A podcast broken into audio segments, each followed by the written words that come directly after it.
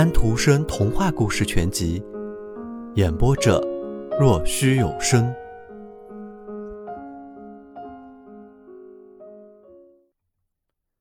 采面包的姑娘，你大概听说过那个怕弄脏自己鞋子便采面包的小姑娘，听说过她遭了多大的殃吧？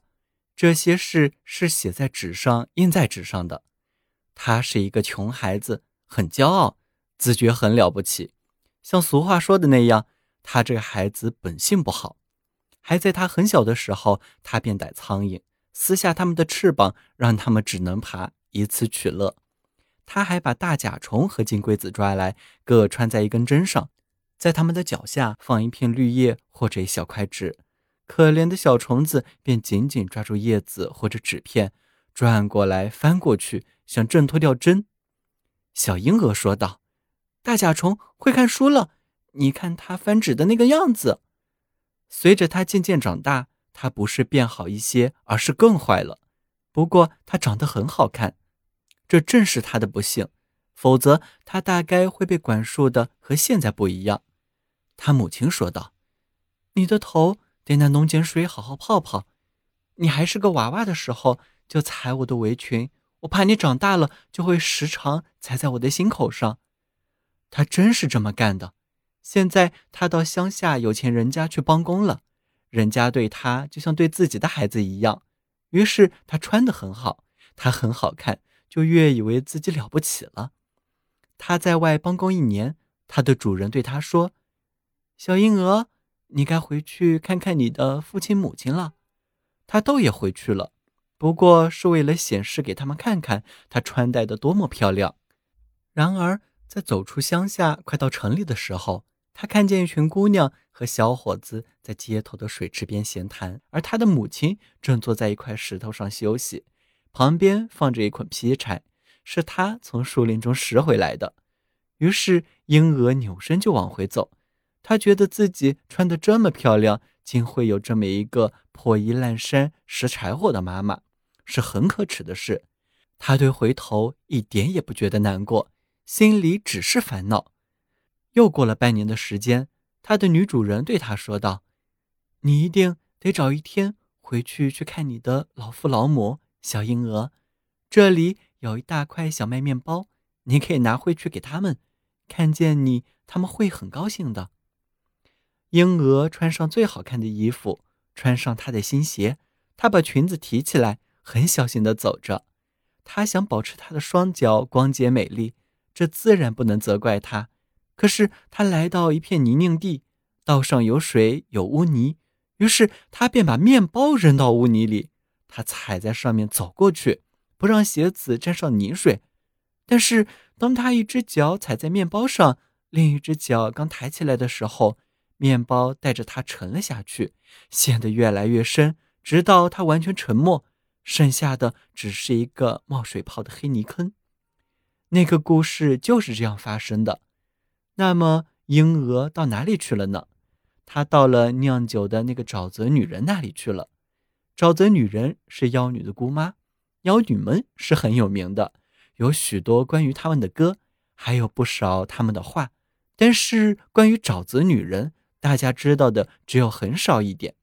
夏天草地上雾气腾腾的时候，那就是沼泽女人在斟酒了，婴儿就是沉到他的酿酒房里去了。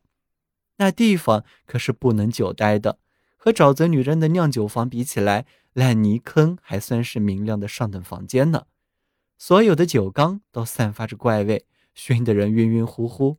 酒缸一个紧挨一个的排着，要是中间有一个小缝，容得下人挤过去的话，你也过不去，因为这里黏糊糊的癞蛤蟆和肥胖的水蛇缠在一起。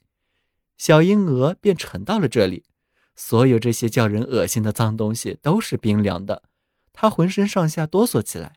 是啊，他的身子越来越僵了。他牢牢地踩着面包，面包又拽着他，就像是一颗琥珀纽扣吸着一根小草一样。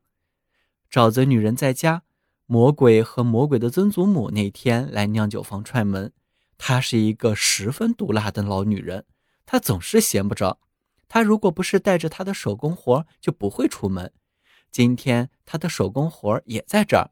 他专门给人的鞋子上缝上“不停的走”之类的玩意儿，让穿着缝有这种玩意儿的人永远不得安宁。他还会绣谎话，会把掉到地上的一切胡言乱语都织在一起，拿来害人，诱人堕落。可不是，他会缝，会绣，还会骗。这老曾祖母，他看见了婴儿，接着又把眼镜戴上，再看了他一眼。这是个有灵性的姑娘，他说道：“我请求把她给我，作为这次来访的纪念。她会成为装点我重孙子前庭的很合适的雕像。”于是他得到了小婴儿，小婴儿就这样来到了地狱。一般说，人并不是这样直接下到地狱去的。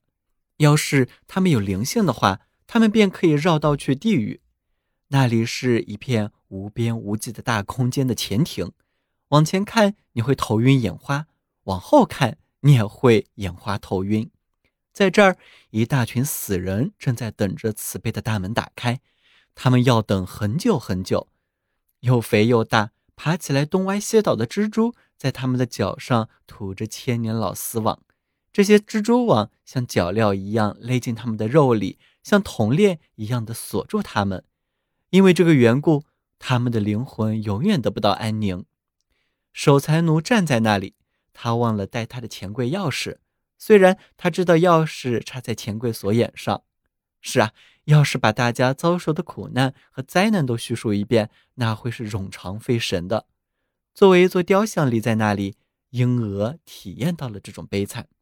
下边，他的双脚牢牢地陷入那块面包里。为了不把脚弄脏，便落得这么个下场。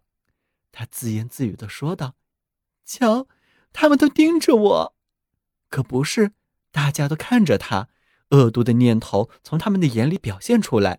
他们讲着，但嘴角没有出声。这些人看去真可怕。”小婴儿想到：“看着我，一定是件快事。我的面庞很漂亮，穿着很好的衣服。”然后他转动他的眼睛，脖子太硬了，转不动，真糟糕。沼泽女人的酿酒房把他弄得多脏啊！他一点没想到，他的衣服就像被整块粘液渗透，头发上趴着一条蛇，蛇头落在他的脖子上。他衣裙的每个皱纹里都有一只癞蛤蟆伸头往外看，像害着喘便的哈巴狗呱呱叫着，真不好受。不过这里其他的人。也都很吓人，他这样自我安慰。糟糕透顶的是，他这时觉得饿得要死。他能不能弯下腰来掰一块脚下踩着的面包？不行，背脊骨是僵硬的，胳膊和手是僵硬的，他的整个身子就像一尊石雕。只有他脸上的眼睛会转动，能整整转一周。于是眼睛可以看到背后，情景真可怕，真可怕。接着。苍蝇来了，苍蝇在他的眼上爬，爬来爬去。他眨着眼，但是苍蝇并不飞走，因为它们不能飞，它们的翅膀都被撕掉了，成了爬虫了。真痛苦，还有饥饿。是的，到最后，他觉得他的五脏六腑都被它们吃掉了，他身体内空空的，令人害怕的空。小婴儿说道：“再这样下去。”我就吃不消了，然而他得忍着，这情形继续着，没完没了的继续着。